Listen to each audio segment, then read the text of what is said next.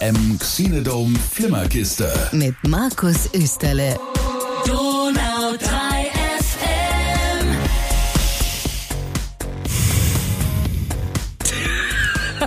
tief durchatmen. Nein, es ist kein Gesundheitspodcast, aber in den, in den Zeiten, in denen wir jetzt leben, ist es umso wichtiger, dass man durchatmet. Ich finde Atmen prinzipiell sehr wichtig. Aber Sollte tief, man regelmäßig weißt, tun. Tief, tief, so richtig so.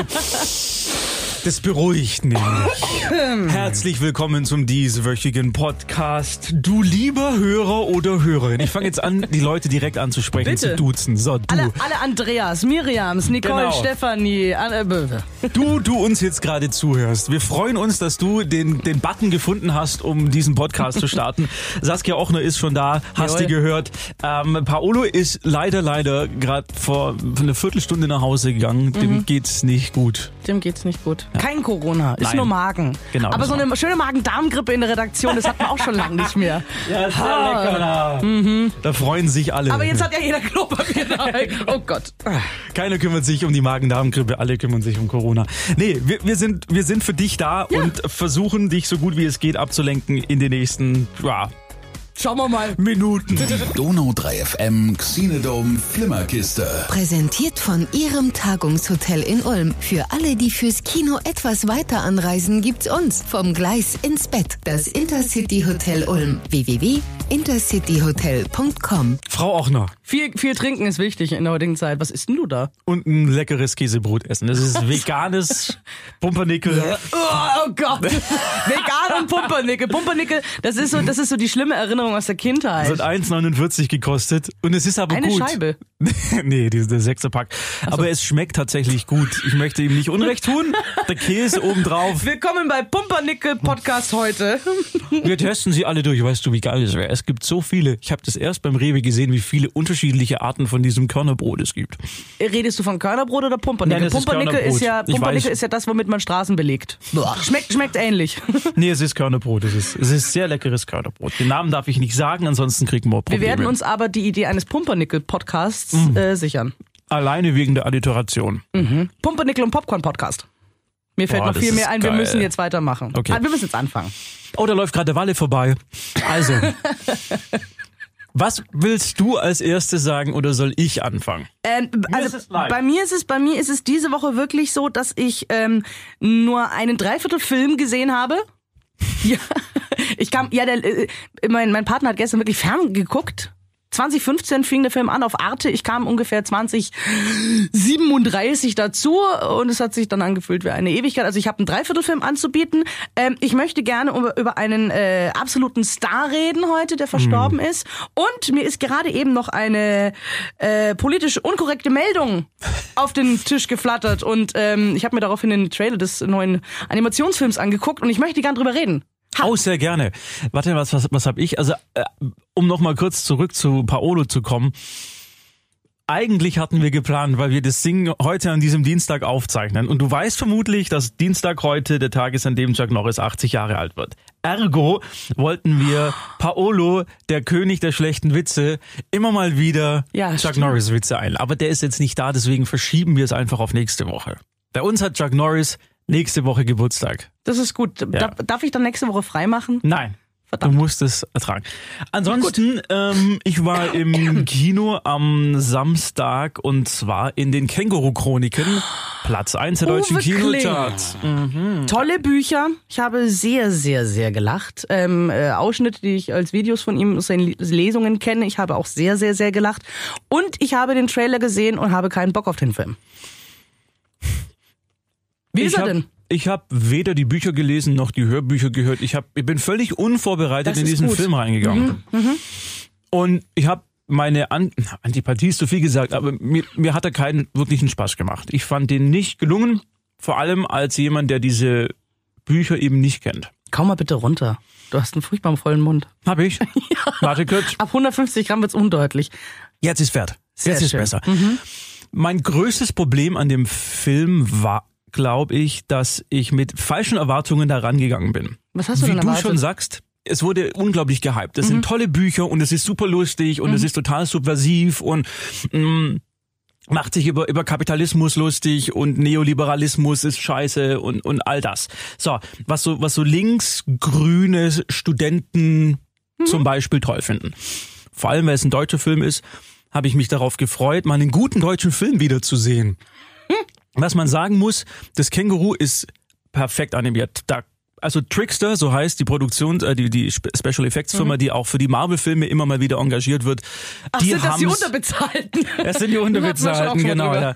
Die, die, die machen wirklich extrem gute Arbeit. Es fügt sich perfekt in den Hintergrund ein. Die Leute interagieren mit ihm. Also ich war echt verblüfft, wie gut das aussieht und zeigt mir so ein bisschen auch die Hoffnung, dass aus Deutschland gute Special Effects Filme in der Zukunft kommen können, die nicht 40 Millionen Dollar kosten müssen oder 40 Millionen Euro. Also das Känguru an sich ist gut. Animiert. Ansonsten fand ich das Känguru sehr enttäuschend. Ich hatte mehr Lust, die Nebencharaktere zu sehen und äh, über die mehr zu erfahren, zum Beispiel den Psychiater. Mit seinem österreichischen Dialekt. Großartig. Fand ist der ich denn eigentlich super auch lustig. ganz stark besetzt? Ich weiß gar nicht über die Besetzung. Nee, keine, keine Stars. Keine Stars dabei. Okay. Ich fand die ältere Dame, der die Kneipe am Eck gehört, auch super lustig. Die taucht nur dreimal auf, aber da musste ich jedes Mal richtig schallend loslachen. Ansonsten das Känguru, was es von sich gibt, äh, die, die Filmhandlung Mhm. ist einfach Kacke. Die gibt's ja, ja, die gibt's ja im Buch so Ja. nicht. Also diese übergeordnete so. Handlung gibt es im Buch so nicht mit diesem rechtsgerichteten Immobilienmogul, der eben in, in Berlin, wo Mark Uwe wohnt, die Häuser komplett abreißen lassen will und da so einen Trump Tower ähnlichen Turm hinbauen will. Ah. Okay, haben So. sie eine Geschichte groß, ah, alles klar. Weil das ist ja wohl sehr ich nicht. fragmentarisch im Buch, also so einzelne Szenen, die für sich stehen und im Film musst du es halt irgendwie verbinden und das haben sie eben durch diese Handlung gemacht, die sich natürlich an das Sujet des Films anpasst, eben an die Thematik, Danke. die da angesprochen wird in den Büchern. Aber insgesamt halt einfach völlig spannungsarm vor sich hindröppelt. Das ist sowieso dieses Pornoeske wieder. Du wartest auf den nächsten Gag und das, was dazwischen ist, kannst du eigentlich überspulen. Ja, das ist, das ist eben das, ähm, die, diesen Spannungsaufbau, den hast du ja auch in den Büchern nicht wirklich. Also weil es ja nicht dieses, diesen großen Showdown gibt, außer ich glaube im Teil drei mit dem Pinguin dann. Ähm, aber das ist ein anderes Thema. Der ähm, angeteased wird übrigens im Film. Au. Ja. Oh. Ja. Ist meine Lieblings, also vor dem, vor dem habe ich sogar Angst. Okay. Der, der Spion-Pinguin. Egal. Ähm, das ist natürlich dann schwierig, wenn du, ähm, wenn die Grundvorlage ja schon mal keinen Spannungsaufbau und, und, und keine, keine straighte Linie und irgendwann kommt ein Höhepunkt und ein Finale und dann ist rum, so wie bei James Bond oder allen anderen Actionfilmen. So, und wenn sie dann natürlich ein Konstrukt außen bauen, irgendeine Geschichte, weil das Buch an sich oder die Bücher an sich ja eben keine runde Geschichte bieten, das ist natürlich schwierig, wobei eigentlich du als jemand, der die Bücher nicht gelesen hast, da ich wäre jetzt davon ausgegangen, dass du mehr mit, damit anfangen kannst. Ich persönlich möchte den Film nicht sehen. Ich fand die Meldung, dass es verfilmt werden soll, eigentlich sehr spannend, aber ich habe nochmal drüber nachgedacht. Das ist ein Phänomen bei mir wie bei Harry Potter, also Buchverfilmungen finde ich ganz schwierig, weil du dir ja selber ein Bild von der ganzen Szenerie machst. Du denkst dir die Personen aus. Du, du, du hast richtige Bilder vom inneren Auge. Und ähm, es ist zwar schön, dass das Känguru, das hat man ja mit der Stimme von äh, Klinge im Kopf, dass das äh, so synchronisiert wurde, aber der Rest passt einfach nicht. Das, das geht nicht auf. Und ich habe einfach mein festes Bild von diesem Vieh und von dieser ganzen Geschichte und wie die gemeinsam leben und, und tun. Und wenn ich das, das jetzt, jetzt wurde ja meine, meine, meine Vorstellung wird ja entweder komplett zerstört oder sie wird total eingequetscht. Also ich habe plötzlich bin ich in einer Klammer, weil jetzt ist das so, du hast dir das völlig falsch vorgestellt, so in Wirklichkeit sieht das alles aus. Und das fand ich bei Harry Potter schon schwierig. Deswegen finde ich Buchverfilmungen immer knifflig, gerade wenn es um Dinge gibt, äh, geht, die fantastisch sind. Und es ist ein entsprechendes ähm, kommunistisches Känguru einfach. Und deswegen dachte ich jetzt, du hast den Vorteil, du bist völlig unbelastet, außer dem Hype vorher darum. Ähm, finde ich interessant. Vielleicht gefällt mir jetzt der Film umso besser, wenn ich ihn Kann sein, also schau ihn dir an. Also der, Nee. der, der ist, der ist, prin- der ist prinzipiell nicht schlecht gemacht und es, ich habe mich jetzt da auch nicht furchtbar gelangweilt. Ich bin zwar kurz eingeschlafen, aber das lag einfach, weil ich sehr früh morgens aufgewacht bin und und ja, es irgendwie liegt war nicht an dir, es liegt an mir, Schatz. der Saal war sa der Saal war dunkel, dann ja, aber War's das war nicht voll? lang. Es war relativ voll, ja. Muss ich sagen. Mein, mein, mein Problem mit diesem Film ist, dass der, deswegen auch am Anfang diese Anmerkung von mir, dass der Film, glaube ich, für ein Publikum gemacht ist, die diese Bücher oder diese Figur komplett kennen und sie vergöttern. Weil für jemanden, der da von außen reingeworfen wird und diese ganze Kritik, es gibt also dieser Hen Henry Hübchen spielt diesen Immobilienhai und der hat noch so ein paar Neonazi-Schläger. Das sagst du da keine gute Besetzung. Henry Hübchen ist Ja, toll. aber der ist der einzige, den, nein, den man kennt, so meine ich Ja, das. ja, ja. Ähm, der habe ich vergessen, sorry.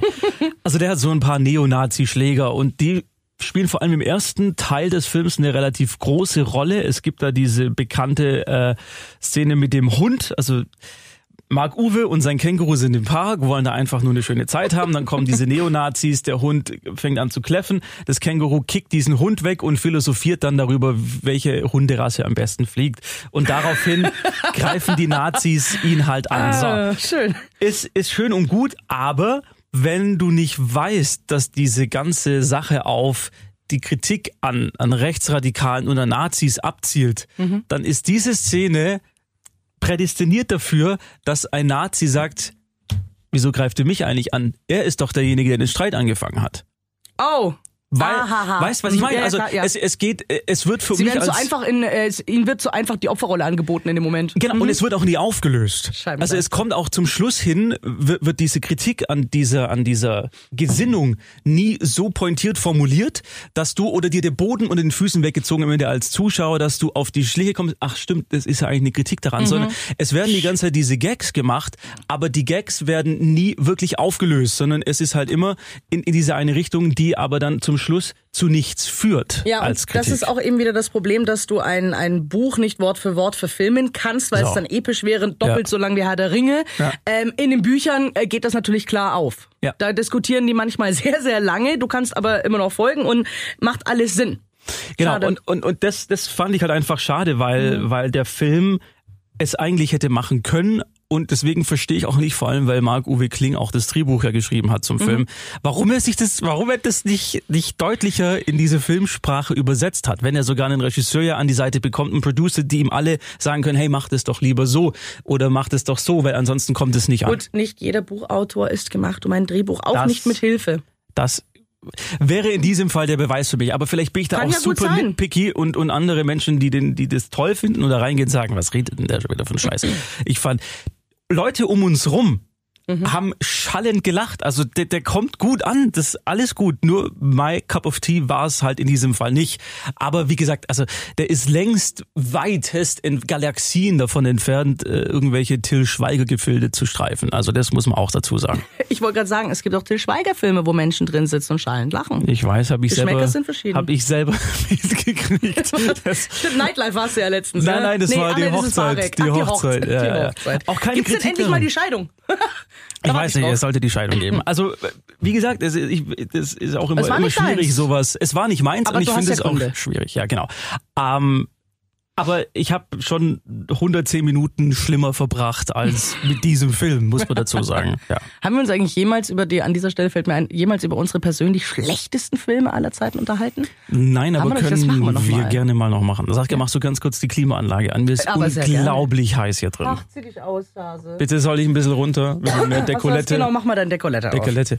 So, das war meins. Möchtest du über Max von Südow sprechen? Ich wollte eigentlich eher äh, anknüpfen mit einer halber Enttäuschung mit Alain Delon. Mm, dann mach Alain. passt grad so Dann gut. esse ich mein Brot und du machst Bitte, Alain. Okay. bitte, bitte. Ähm, äh, ja, wie vorhin schon angerissen, ich bin gestern Abend nach Hause gekommen. Und ähm, habe meinen Freund vom Fernseher ähm, entdeckt, was relativ selten ist, weil er doch ein sehr gewählter äh, und nicht Sepper, also sehr gewählter äh, Zuschauer ist und im Fernsehen bei uns sehr, sehr selten läuft. Und ähm, ich kam nach Hause, es lief Arte und es lief ein Klassiker. Ja, das ist mir so- sofort aufgefallen, weil es kam Bild, aber kein Ton. Es war kein Stummfilm, aber in äh, großen Klassikern wird oftmals stundenlang nichts geredet. War er schwarz-weiß noch oder Nein, Farbe? nein, nein, er war in Farbe. Es ist äh, Alain Delon, ich spreche ihn eigentlich richtig aus, ich bin ja Alain Delon. Alain Äh, der Delon. eiskalte Engel aus dem Jahr 1967 ist äh, sehr schön beschrieben. Einmal heißt es Krimi, einmal heißt es Mystery, einmal heißt es Thriller.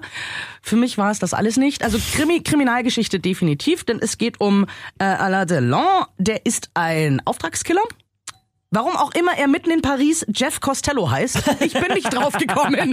Das ist so typisch. Ich habe auch gemeint, nennt ihn doch Hans Meyer. Das wäre Nazis geht immer. Ähm, ja, Jeff Costello ist ein Auftragsmörder. Ähm, zu Beginn des Films erschießt er einen Clubbesitzer wird dann auch als Verdächtiger verhaftet und bei äh, der Gegenüberstellung kann aber keiner wirklich sagen, ja, hm, eigentlich er sah aus wie der, aber hatte er so einen Hut an und äh, er so einen Mantel. Und die Hauptzeugin, das ist eine eine eine Barpianistin eben, die in diesem Club arbeitet, eine wunderbare Darstellerin. Äh, und hervorragende Pianistin, muss man dazu sagen. Also der Sound, wenn dann mal Musik läuft in diesem Film, was nicht so oft ist, nur in diesem Club eigentlich, ähm, spielt hervorragend. Äh, die sagt, nein, er war es nicht. So. Er wird freigelassen. Ja, ja, blöd, aber kannst nichts machen. Äh, gibt halt keine anderen wirklich guten Zeugen. Er wird freigelassen und dann aber trotzdem verfolgt von der französischen, von der Pariser Polizei und äh, wird beschattet. Äh. Oh, das war ein schöner Lacher. Sie haben eine, sie haben eine Abhörfunktion in seiner miesen Bude versteckt. Und das war halt so ein riesen Kasten, wo ich mir denke so, boah, was ihr euch jetzt für eine Mühe macht, dieses Ding hinterm Vorhang, oben so am Fenster zu verstecken, das wird er in drei Sekunden, wird er das Ding finden. Aber es war, ja, das war sehr, sehr lustig. Ähm, so, mehrere Probleme habe ich mit dem Film. Lass mich raten. Langeweile war eines. Es ist sehr viel Warten. Ja. Du wartest drauf, dass es spannend wird. Du wartest drauf, dass Szenen enden, die überhaupt keinen, die, die nichts tun zur Geschichte. Also es wird einfach nur in die Länge gezogen und ich habe mich früher ja mit sehr, sehr vielen großen Klassikern und Bildgestaltung und wie baut man eine Spannung auf und so weiter, wie baut man ein Bild auf, um eine Spannung aufbauen zu können. Davon ist nichts passiert.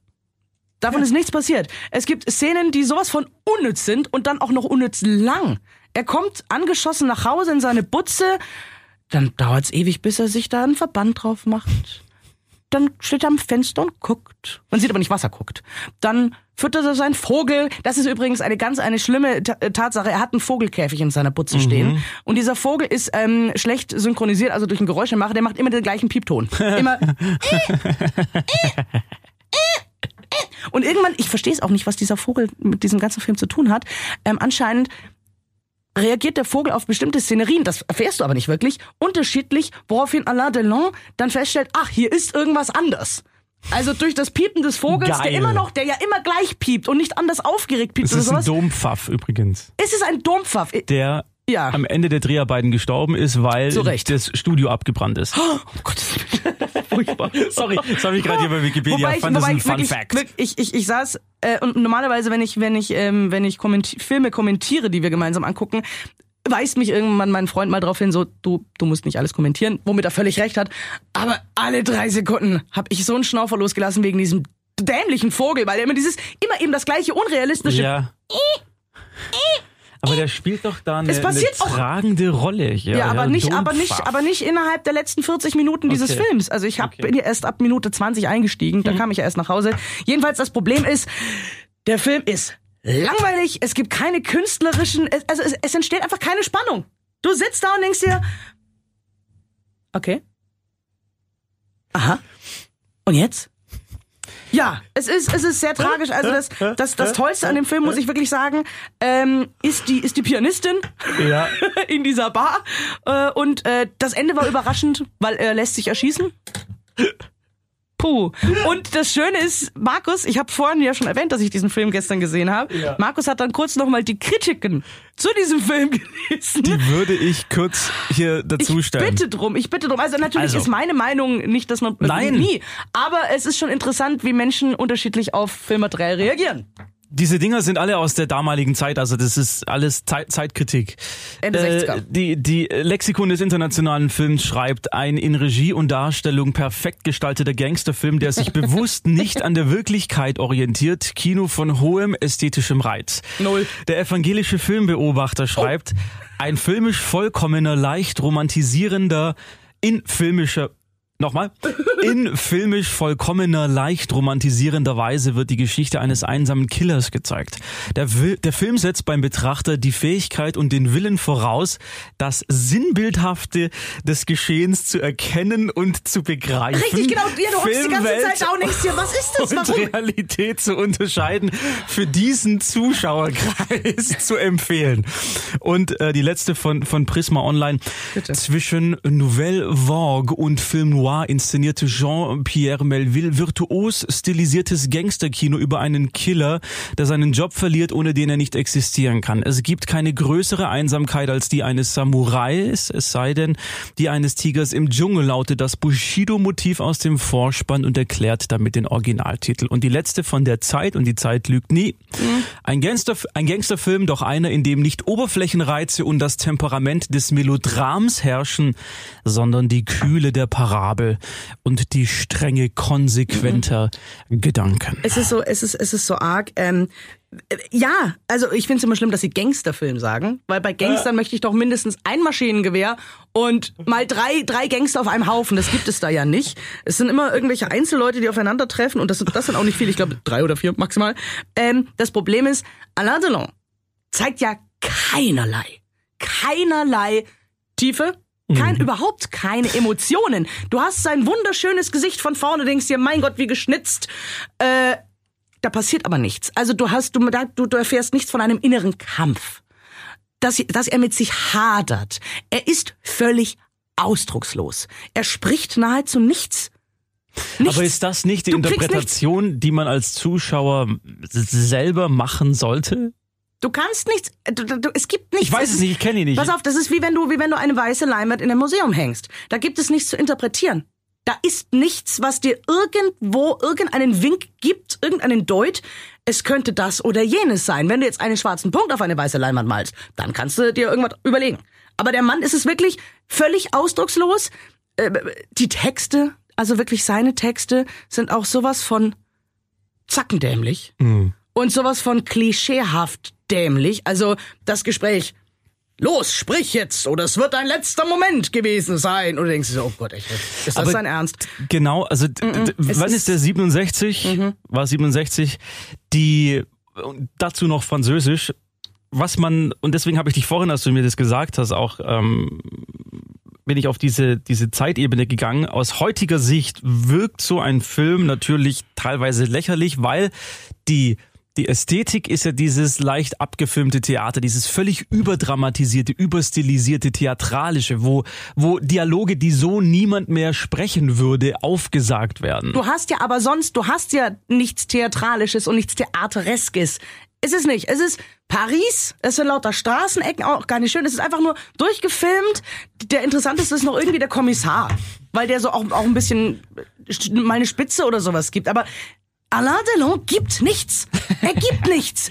Er gibt nichts. Und nur er hat ja diese dämlichen Texte. Gibt's der den in Rest der Mediathek eigentlich noch? ähm, das kann sehr gut sein, nachdem er gestern ausgestrahlt wurde im Fernsehen, kann ich davon aus. Der Gibt's- eiskalte Engel 1967 selber anschauen. Ich bin ja ein Fan von alten Filmen, die ja wenig äh, wenig Trara haben und wenig ähm, auf auf äh, Effekthascherei und sowas. Ich liebe der dritte Mann. Der dritte Mann zum Beispiel hat super funktioniert. Das ist spannend. Der reißt mich mit. Aber da der eiskalte Engel, es tut mir leid, es geht nicht auf. Okay.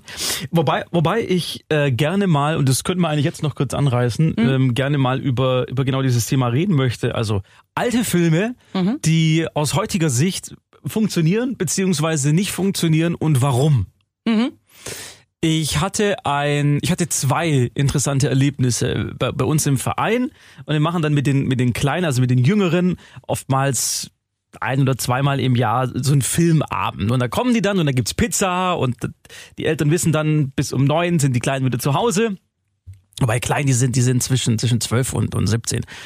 Und wir haben da den ersten Jurassic Park angeschaut. Den kannte von denen, glaube ich, einer nur. Naja, die Alle sind jetzt zu anderen, jung dafür, genau, klar. die sind zu jung dafür. Deswegen haben wir gesagt, wir möchten nicht den zwölften Marvel-Film, weil die kennen sie sowieso alle, sondern Mhm. mal was anderes. Und Jurassic Park ist für mich nach wie vor ein, ein Meilenstein der Filmgeschichte. Es ist, finde ich, fast Spielbergs bester Blockbuster-Film.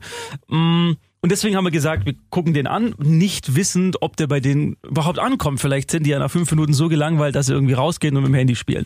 Ich ahne, wie es ausgeht. Nämlich gut. Es ging sehr gut aus. Weil der Film heute immer noch funktioniert. perfekt funktionierte. Der funktioniert so gut. Und ähm, ein anderer Film, auch eine Spielberg-Produktion, haben wir dann auch mal noch angeschaut. Das waren die Goonies.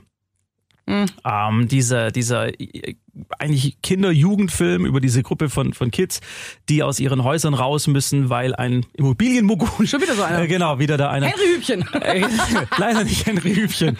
ähm, genau, und die machen sich dann auf eine Schatzsuche und entdecken allerlei finstere Gestalten.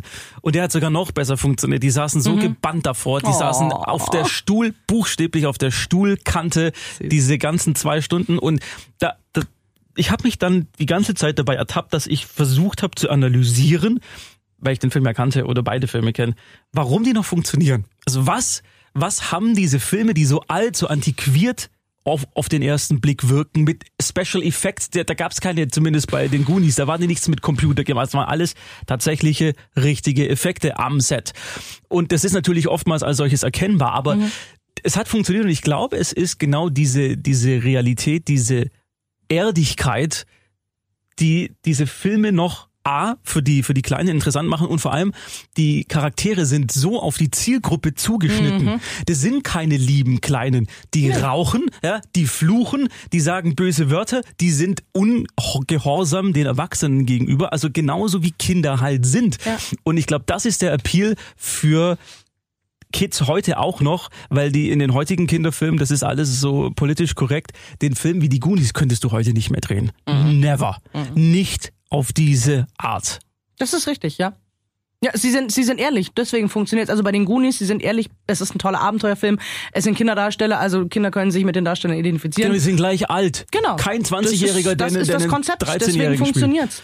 Ja. Fand ich gut und, und zeigt mir auch, ähm, dass, dass das auch eine Qualität von einem Filmemacher ist, so einen Film gemacht zu haben, der heute auch noch funktioniert Mhm. für dieselbe Zielgruppe wie vor über 30 Jahren. Das musst du dir mal vorstellen. Das ist ja der Mhm. Wahnsinn. Was ist bei dir so ein Film, wo du sagst, der funktioniert heute auch noch gut? Puh. Puh, puh, puh, puh, puh. An alten. Also gut, das, das liegt. Aha, wobei, das ist, nee, das ist, der ist zu spezifisch. Ich bin ja, also mein absoluter Lieblingsfilm ist ja Labyrinth. Mhm, mit, David, Bowie. Oh ja, und toll. Dem, und allen Figuren von ähm, Jim Henson, also dem Muppet-Schöpfer. Das Lustige, ich weiß gar nicht warum. Das ist wirklich, weil ich diesen Film seit Kindesbeinen an. Ich habe den sehr jung gesehen. Wir hatten den auf VHS. Die haben wir, glaube ich, 3000 Mal abgespielt. Mhm. Die ging am Ende gar nicht mehr. Ich habe seit vielen, also ich Gott, ich habe seit 25 Jahren den Soundtrack auf CD. Schon mehrmals nachgekauft, weil ich ihn tot gehört habe. Die CD ist durch. und ich habe auch seit vielen Jahren die DVD. Und es tut mir so leid. Alle Bekanntschaften, die bei mir zum ersten Mal in der Bude waren und irgendwie übers Wochenende, wir haben uns einen gemütlichen Abend gemacht. Jeder musste Labyrinth anschauen und nahezu jeder hat den, konnte überhaupt nichts damit anfangen. So Schade. Es ist total schade. Du kennst es, du bist begeistert von etwas, möchtest jemanden anderen die Freude machen, also mit ihm das zu teilen, diese Freude, die Begeisterung und es kommt kein Feedback. Das Den- ist sehr niederschmetternd. Es ist ja aber auch, man muss dazu sagen, es ist ja ein halber Kinderfilm. Es, ist, ein, es ist ein Kinderfilm. Es ist viel Musik und es ist Fantasy. Ja. So, wer auf keins dieser drei Dinge steht oder wer an diesem Abend einfach gerne lieber was anderes gemacht hätte, als mit mir jetzt Labyrinth anzugucken, der war halt total raus. Und das ist so, aber Labyrinth ist für mich völlig zeitlos, wobei ich den Film aber auch keinen Kindern Kindern empfehlen würde. Dafür ist er wirklich aufregend, er ist gruselig. Ähm, das ist eigentlich was für junge Erwachsene, die aber leicht romantisch angehaucht sind und Fantasy mögen. Also, das ist ein sehr, sehr spartiger Film. Sehr, sehr sparig. Was auch funktioniert, der ist ja in heutiger Sicht schon wieder alt, ist die fabelhafte Welt der Amelie. das ist echt Das alt. ist ein. Autsch, dann bin ich auch alt. Nein, aber der ist, was ist da rausgekommen? Da war ich 18, also vor fast 20 Jahren. Ja, 2001. Autsch. Ja? 19? Oh Gottes Willen. 19 Jahre alt. Der Film funktioniert immer, man muss aber auf die Art von Film stehen. Das ist wieder das, man muss ähm, diese verschrobene Welt mögen, auch so wieder leicht romantisch, bisschen depressiv, also nachdenklich, sehr emotional der Film. Ähm, dann den französischen Humor muss man mögen. Das ist ja auch so ein Ding, das ist ein unglaublich lustiger Film. Ähm, man muss die Bildgestaltung mögen, diese ganz besonderen Farben, die mag ich. Das ist so wie ähm, zum Mai, Juni, wenn die Sonne schräg steht morgens, wenn die Sonne aufgeht. Weißt du was? Ich meine, dieses goldene Licht. Und das, das kommt da ganz, ganz groß raus. Äh, die Musik ist fantastisch. Also Jan Tiersen, auch den Soundtrack habe ich mir schon mehrfach nachkaufen müssen, weil die CD durch war. Ich glaube, Ähm, jeder Klavierschüler hat irgendwann mal, der in dieser Zeit Ich Klavier gelernt es. hat, hat irgendwas aus dem Soundtrack ich, gespielt. ich hoffe es. Also ich kann da mittlerweile jeden Ton auswendig. Das ist aber auch wie, das ist ja auch wieder, es ist ein, ein Kunstfilm. Ähm, aufgrund der Geschichte, aufgrund der Musik, aufgrund der Bilder, auch wieder Sparte. Also das ist wirklich bei mir, die großen Spartenfilme sind's, die mir besonders Spaß bereitet haben. Aber sie funktionieren heute immer noch, die sind völlig zeitlos. Mhm. Amelie ist absolut zeitlos. Den habe ich ja nie gesehen. Echt? Wow. Ein, ein zweiter Kinderfilm, den habe ich mal angeschaut vor ein paar Wochen bei Netflix. Am Sonntagnachmittag, glaube ich, genau, da war ich müde und wollte nix, wollte nix machen, wollte auch niemanden sehen. Und dann habe ich Netflix angemacht und dann bin ich über Hexen, Hexen gestolpert. Mit Angelica Houston als Und mit- mit Oberhexe. Ding. Die Bunde Bad, Bad Midler, oder? Nein, Nein, das ist der andere, das ist Hokus Pokus. das ist Hokus Pokus. Hexen, Hexen. Hexen, Hexen, äh, basiert auf einem Kinderbuch von Roald Dahl, äh, Regie geführt Oh nein, hat Roald Nicholas Dahl war Rowe. das. Bitte? Oh, mit dem habe ich ja, das ist ja so eine Hassliebe bei mir. Roald Dahl hat ja, ich, ich spreche ihn Deutsch aus, ich kenne Ja. ihn seit Kinder. Meine Mutter hat ihn immer Deutsch ausgesprochen, deswegen so. Äh, der hat ja fantastische Bücher zum Teil geschrieben und dann Ja. aber welche, die völlig verstörend sind. Und Hexen, Hexen, ich kenne die Geschichte nicht, aber ich kenne den Film, Mhm. äh, ist ab sechs Jahren freigegeben, was ich tatsächlich Echt? nicht verstehe, weil der ist, der ist 90 gedreht und die Masken. Aha. Fuck. Diese Hexenmasken, allein von ihr, das ist so detailverliebt und so schleimig, schmierig, gruselig. Wie eine echte Hexe sein wie muss. Mhm. eine echte Hexe sein muss. Auch die Verwandlung eines Jungen in eine Maus wird, wird, wird oh. so krass und so dramati höchst dramatisch. Mhm. ich, ich, ich saß, ich lag auf meinem Sofa, habe gedacht, hm, wenn ich den als Kind gesehen hätte, ich glaube, ich hätte meine pure Freude dran gehabt, weil er halt einfach, nein, er ist genauso gruselig, wie er sein darf, Ja. Dass man dass man ihn noch schauen kann. Mhm. Ich würde den gerne heutigen Siebenjährigen mal zeigen, weil die dürften den da sehen, der ist ab sechs Jahren freigegeben, Mhm. wie die reagieren darauf. Lass uns das doch mal machen. Ich nehme den mal mit. Ja, ich nehme den mal mit, wenn wir mal Filmabend haben und dann und dann berichte ich mal. Find ich gut. weil, weil das ist tatsächlich ohne ohne jetzt irgendwie äh, hier die die Kids ähm, schockieren zu wollen, aber ich glaube auch in dem Fall könnten die sehr sehr auf den Film abgehen. Mhm. Weil der halt diese jugendlichen Identifikationsfiguren hat, die dann zu Mäusen werden und auch die Hälfte des Films als Mäuse rumrennen, teils als echte Mhm. Mäuse, teils als kleine Puppen. Ähm, und, und wie gesagt, Angelica Houston als Oberhexe einfach so unglaublich evil ist. Und das ist, ist sehr, sehr geil. Die ist aber auch verehrenswert. Angelica Houston, eine der Das großen. Gesicht allein Ja. und die Haare. Die Frieda hat immer so, Mein eine, Gott, so einen diese Topf. Haare. Diese Haare. Diese Haare, Markus, diese Haare. Die Haare. The hair. Das marvelous. Ich glaube, ich glaub, da könnten wir jetzt stundenlang weitermachen. Aber wir haben noch ein bisschen was. Was aktuelles. Ja. Genau. Mm, Wer, und das halte ich nur, handle ich nur ganz kurz ab, Mhm. aber möchte ich noch gesagt haben, ein Tipp für, für Netflix-Schauer, die diese True Crime Sachen genauso Mhm. sehr mögen wie ich. Ich habe neulich in dem Podcast gehört, ähm, It's not a crime being curious. Also es ist kein Verbrechen, neugierig zu sein, weil diesen Dingen ja immer so nachgesagt wird, das ist so das Laben am Elend anderer und, und, und so. Mhm, ja, Ich weiß, ja, ich weiß, was du meinst. Mhm. Genau, aber ähm, es gibt bei Netflix eine, die heißt The, The Trials of Gabriel Fernandez. Oh, ist das das mit dem, mit dem Kind? Mit dem Kind. Mit dem neunjährigen Ich hab's auf der. Watchlist. Ich weiß noch nicht, ob ich mich rantraue. Das ist. Mm, Sollte man, Mhm. sechs Teile, es geht um den neunjährigen Gabriel Fernandez, der ähm, eines Nachts, die, die Mutter setzt einen Notruf ab, die Rettungssanitäter kommen hin, bringen den Jungen ins Krankenhaus und ähm, kommen dann ins Koma und stirbt dann auch. Aber als sie ihn dann auf der, der Bahre haben, sehen sie unzählige Anzeichen für Folter. Oh, ich habe eine Gänsehaut. Also Brandwunden, ähm, Schnittwunden, gebrochene Knochen und so weiter und so fort. Das ist unvorstellbar krass.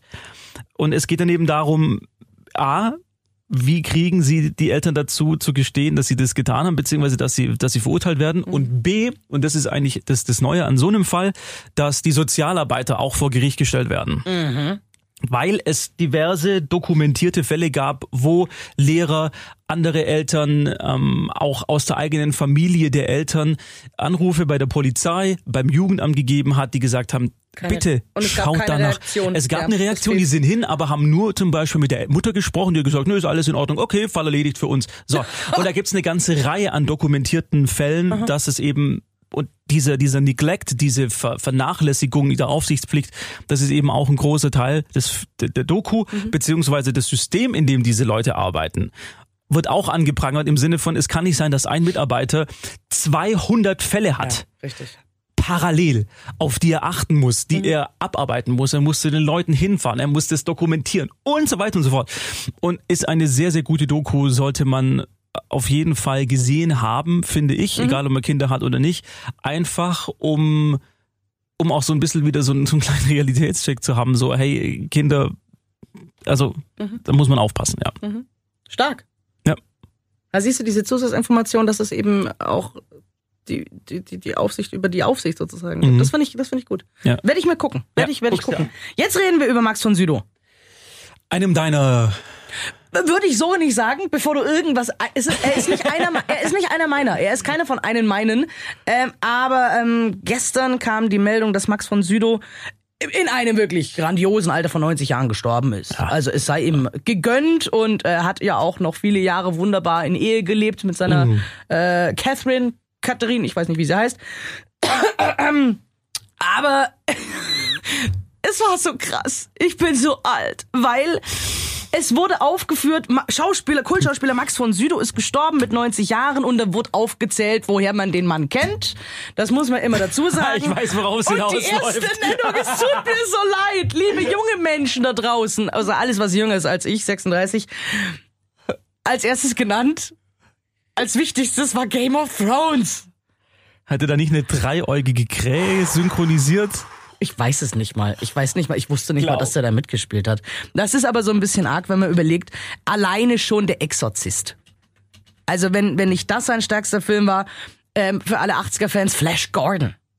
Gerne Ja. auch noch aus den 90ern. Oder war Minority Report, war das? Das war schon 2000er. 2000er. So, ähm, es gibt so viele. Es gibt so viele. Es gibt auch noch viel ältere, die sind jetzt dann für uns wieder irrelevant. Aber als Kind, Fernsehkind der 90er, 80er, 90er, und ich finde, das war seine absolute Paraderolle, weil er, man möchte in ihn, in ihn reinschlüpfen, weil man ihn in zu 100% genießen möchte als Mensch und Darsteller, ist seine Darstellung in Needful Things von Stephen King. Needful Things wird oftmals vergessen, wenn es um Stephen King geht. Stephen King ist immer es. Ne? Friedhof der Kuscheltiere. Friedhof der Kuscheltiere. Äh, äh, hier, äh, was ist das mit dem, ach, mit dem Hotel. Mit dem Mut. Mit den Zwillingen auf dem Flur. Oh, meine, meine absoluten Favorites, The Shining. Ja. So, das wird alles erwähnt. Stephen King, was oft nicht erwähnt wird, ist Needful Things. Das ist ein wunderbarer Film. Wir erinnern uns, es ist ein kleines Dörfchen, ein, eine Kleinstadt in den USA. Und dann kommt da ein Herr. In Persona, der wunderbare Max von Südow. Und das ist ein ganz sympathischer, ganz schicker Gentleman. Und der möchte den Bewohnern Gutes tun. Der möchte ihnen eine Freude bereiten. Und mit jedem macht er einen kleinen Deal. Das ist halt der Deal, den der Teufel halt mit der armen Seele macht. Da sagt er, hey, wolltest du nicht das und das mal? Mensch, können wir doch machen. Aber ähm, wie ist denn das mit der Nachbarin? Mach doch mal der ihre frisch gewaschene Wäsche auf der Leine schmutzig. Es sind Winzigkeiten. Und diese Winzigkeiten führen dazu, dass Sodom und Gomorra in dieser Kleinstadt ausbrechen. Mit herrlicher Gewalt, mit wirklich Gewalt, mit der Ja, du nicht gerechnet schön, hast. ja, ja. Da passieren Szenen, wo du denkst so, Wuhuhu, alter Falter. Und er ist so, er ist der gute, nette Gentleman. Und er sieht auch hervorragend aus Ja. in diesem Film. Ich meine, auch schon älterer Herr, also älterer, älterer Herr. Ähm, und diese Niedertracht, die ihr seht. Und aber alle menschlichen Wesen, die führen eigentlich, er, er setzt nur den Samen, Samen, aber die Menschen pflegen die Niedertracht und es wird immer und immer schlimmer und wirklich ein Rattenschwanz, ein Dominoeffekt und dann kommt der große Bam. Und als Ende auch wunderbar. Also, ich, sag, ich erinnere Nee, jetzt nicht mehr nee, dran. nee, ja, genau. Bitte wieder anschauen. Und ich finde, wenn man an Max von Südow denkt, liebe jüngere Menschen, die nur aus Game of Thrones kennen, als, keine Ahnung, dreieugige Rabe. Aber es Rabe. ist ein Mann, habe ich jetzt gerade gesehen. Ich Ist dachte, es wäre. wurscht. Dachte, Es ist wär- egal. Okay. junge Leute, die den Film noch nicht gesehen haben, angucken. Needful Things hat auch seinen Horror nicht verloren, weil zeitlos. Genauso funktioniert die Menschheit heute auch. Mhm. Zwietracht sehen, das Mhm. geht. Böse Worte. Auf der Blu-ray übrigens auch ein äh, TV-Cut, der geht über drei Stunden. Also sie haben drei Stunden acht Minuten geht der genau. Ähm, kann man sich, wenn du die, die Cool. wenn du, wenn du die Blu-ray kaufst oder ausleihst, mal draufschauen. Ähm, absolut. Regie geführt hat äh, Fraser Heston, das ist der Sohn von von Charlton Heston, dem, dem großartigen, ja mehr oder weniger großartigen. Charlton Heston ist ja okay. wegen Ja, seiner ja, doch, Filme doch. schon, wegen seiner privaten Sachen nicht. Das ist was anderes, ja. Ja. Aber nee, absolut ist er für mich in, in einer der Filme, wie du schon gesagt hast, der immer vergessen wird bei Stephen King Aufzählungen, wie Cujo. Ich Von dem ich liebe nur den Namen kenne. Cujo, Und das ich weiß, ist der Hund. Der Film mit dem Hund. Genau, der Hund ist böse und der Hund greift Leute an und es gibt die legendäre Szene im Auto, wo sich zwei einschließen müssen und aber nicht rauskommen und ah, er, erinnere mich ja. ja, ja, toll, toll, Cujo. Cujo. Gibt's glaube Also, ich bei und Amazon. Amazon Prime. Ja, auch der Exorzist kann man da in diesem Sinne mal wieder Den anschauen. mag ich wahnsinnig gern. Ich bin ja kein Gruselfilmgucker, aber den finde ich super. Der ist auch toll. ah, schön. Haben wir noch Zeit? Ja. Mir ist ähm, vorhin was ähm, über den Bildschirm geflattert und das finde ich sehr interessant. Ähm, kurz zur Information. Es geht um den Film Onward. Ist von Pixar, ist neu. Ich hatte mal letztens ganz kurz was davon mitbekommen, worum es geht. Hab mir jetzt extra den Trailer nochmal angeschaut. Ich bin jetzt schon verliebt in diese Story. Ich finde es grandios. Ganz kurz zur Geschichte. Es geht drum, wir leben in einer magischen, märchenhaften Welt. Äh, Feen, Trolle, alles, was es so gibt. Und diese Welt hat irgendwann festgestellt, so, hey, irgendwie diese Zauberei und sowas, das ist alles so anstrengend. Und also leben äh, all diese fantastischen Wesen in einer ganz normalen Welt, wie wir Menschen das heute auch tun. Wir, die Feen fliegen nicht mehr selber mit ihren Flügeln, die steigen ins Flugzeug. Also ist eine normale Menschenwelt theoretisch, aber halt mit diesen Fantasiewesen. So. Und da gibt es eine Treufamilie, Mama und zwei Söhne. Und zu ihrem 16. Geburtstag ähm, kriegen sie von der Mama ein Geschenk. Und zwar von ihrem ominösen Vater, den sie nie kennengelernt haben. Ähm, und dieses Geschenk ist ein Zauberstab. Und dann, dann erfahren sie, mit Hilfe dieses Zauberstabs können sie ihren Vater herzaubern. Der ist wohl äh, wegen, aufgrund irgendeines Mysteriums verschwunden, Magie. Und ähm, diese zwei Brüder, sehr unterschiedlich, einer schmalzierlich, einer so ein großer Rowdy-Typ irgendwie, aber beide eigentlich ganz nett. Die versuchen dann eben äh, mit Hilfe von Magie, mit diesem Zauberstab, ihren Vater wieder herzuzaubern. Was nicht so ganz funktioniert. Also der Film heißt auch Onward, keine halben Sachen, denn sie schaffen Ja. den Zauber nur zur Hälfte, sodass halt nur ja, ab Gürtel abwärts der Vater wieder erscheint. Und dann müssen sie jetzt, ähm, äh, sie verlassen sie, sie müssen immer mehr auf die Magie zurückgreifen und auf die alltäglichen Dinge verzichten, um eben, sie haben ja nur 24 Stunden Zeit, wie das so ist, von Sonnenauf bis Sonnenuntergang, hm, ähm, den Vater im Kompletten wieder herzuzaubern. Das ist die Geschichte mit wirklich super schönen und lustigen Szenen. Und jetzt kommen wir. Das ist ein netter Film. Und es gibt Das ist ein Kinderfilm. es ist ein Kinderfilm, Ja, es ist ein Familienfilm, der ist wirklich, also wirklich, ich habe ich hab allein in den zwei Minuten Trailer schon sehr laut lachen müssen. Und jetzt die heutige Meldung mit der Überschrift Politisch unkorrekt. Vier Länder verbannen Pixar-Film. Oh Gott, Und ich dachte mir so, natürlich. okay, was ist das Thema? Das Thema ist, es gibt eine winzige Szene, eine winzige Szene in diesem Film. Dabei handelt es sich um eine lesbische Polizistin. Mhm. Ja? Die Spencer. Spectre heißt sie. Und in einer Szene spricht die davon, dass sie gemeinsam mit ihrer Freundin ein Kind großzieht. Das ist keine Schlüssel. Hm. Keine. Es ist keine Schlüsselszene, kein nix. Es ist wie wenn eine Restaurantszene ist und neben am Nachbartisch Hm. trinkt einer Wein. Aufgrund dieser Äußerung ist der Film in Kuwait, Oman, Katar und Saudi-Arabien verboten. Er wird nicht gezeigt wegen eines einzigen Satzes. In Wahnsinn. Russland, in Russland wird's zensiert. Da haben sie statt Freundin ähm, dann Partner benutzt.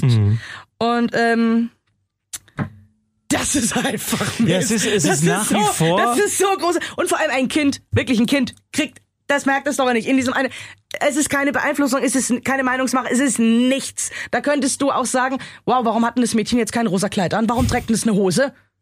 Ja, aber es ist wieder mal ein äh, Beispiel für Erwachsene denken sich in Kinder rein. Und es Ja, geht wie immer mal schief. das ist ganz, ganz großes Das Kino. ist ja, es, da, nur darum geht's ja. Das ist, ja- in, in Russland, glaube ich, gibt's dieses Gesetz, dass du öffentlich nicht Homosexualität propagieren darfst, Ja. wenn Kinder anwesend sind, weil es könnte sie insofern beeinflussen, dass die dann schwul oder lesbisch werden. Ganz genau. Und du kannst dafür auch in den Knast kommen. Genau, du kannst in den Knast kommen. Und deswegen wurde es in, in Russland zensiert, aber dass er komplett verboten ist in, in den entsprechenden anderen vier Ländern Lustig, lustig finde ich ja auch, es gibt ja, es gibt ja auch andere Staaten, ähm, die sehr, sehr kritisch sind. In denen ist der Film aber erlaubt, zum Beispiel Bahrain, Libanon und Ägypten. Ägypten hat ja auch ein großes Problem mit äh, Homosexualität und sowas. Da ist es wieder drin. Also es ist äh, sehr interessant, worüber wir uns Unsinniges ärgern müssen in unserer aufgeklärten Welt, in Deutschland zumindest. Ja. Ähm, und auf der anderen Seite bin ich aber auch nur durch dieses, durch diese Hinterfragung, ob das politisch äh, korrekt ist oder inkorrekt, bin ich auf den Trailer gekommen und ich bin wirklich begeistert.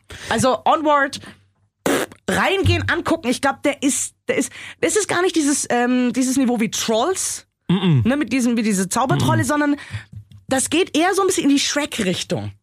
Ich fand es allein toll, dass das Pixar mal wieder keine Fortsetzung macht oder Ja. was aufwärmen, sondern ein originärer Stoff einfach mal wieder sich ganz, ausgedacht. ganz neue gut. Story. Ja, und, gut. und die gab's auch so noch nicht. Ja, Diese genau. Story so gab es nicht. generell, um das vielleicht auch noch als Schlusswort zu nehmen für den Podcast, Leute, bitte geht ins Kino. Lasst euch, wir hatten heute nämlich auch die Diskussion bei uns äh, intern, wie dieses Corona eben ähm, uns als Radiosender und Mitorganisator von diversen Konzerten betrifft dass wir uns nicht anstecken lassen von einer Hysterie. Im Kino ist man genauso sicher wie im Restaurant, was Im auch noch Bus. viele machen, im Bus einfach nur draußen sein, weil wir haben auch mit Kinobetreibern hier aus der Region gestern kurz gesprochen und die merken das sehr, sehr stark am Besucherrückgang. So dass es teilweise dazu kommt, dass sogar ähm, Abendvorstellungen ausfallen müssen, weil einfach keiner mehr reingeht. Also die, die, die knabbern gerade richtig und es gibt tolle Filme aktuell im Kino zu sehen, die es wert sind, auf der großen Leinwand geguckt zu werden. Um, um ganz kurz noch einen Fakt hinten herzuschieben, da habe ich mich gestern mit Paolo drüber unterhalten, der ja ähm, auch mal in den Kinos hier gearbeitet hat, selber eine Zeit lang und deswegen auch besonders gute Verbindungen hat. Also nur um euch Beispiele zu nennen, das ist ähm, Abendvorstellungen werden abgesagt, sodass Abendvorstellungen nur noch zu den Hauptstoßzeiten, so wie bei einer guten Kneipe oder bei einer kleineren Kneipe, Donnerstag, Freitag, Samstag sind. Also Sonntag, Montag, Dienstag, Mittwoch werden Spätvorstellungen einfach abgesagt. Und man darf nie vergessen, welcher Rattenschwanz da hinten dran hängt. Das, da geht's nicht drum, ja, Kinobetreiber, die haben 20 Kinos in ganz Deutschland, Riesenpaläste und die verdienen so, so viel Geld der ganze Rattenschwanz, die nicht. Gastronomie, die Putzleute, ähm, Service, die ganzen Techniker, all diese Menschen und deren Familien, deren, deren Leben, deren, die haben ein finanzielles Risiko, sehr Ja. klar. Und wenn die natürlich einsparen müssen, die Kinos, oftmals sind ja auch familienbetriebene Kinos, ja. das ist ja auch so ein Ding. Also ähm, Lass dich nicht anstecken von irgendwelcher Hysterie, von, Co- von, der Corona. Ja, eh wirklich. und von ja. der Panik bitte auch nicht. Nein. Ja, ja, ja. Le leb dein Leben so weiter wie bisher auch. Das ist das Beste, was man machen kann. Einfach nicht im Kartenabreißer das Gesicht ablecken. Genau, das ist ein ganz so. wichtiger Punkt, hat meine Mutter schon als. Kind immer gesagt zu mir. Genau. Cool, das war's von uns. Äh, Ich hoffe, dir hat Spaß gemacht. Ich hoffe, bis zum nächsten Mal. Ich hoffe, du likest den Podcast bei Apple, bei iTunes, wo auch immer du uns gehört hast. Und äh, Donnerstag 20 bis 21 Uhr trotzdem natürlich im Radio die Sendung. Ansonsten bis nächste Woche.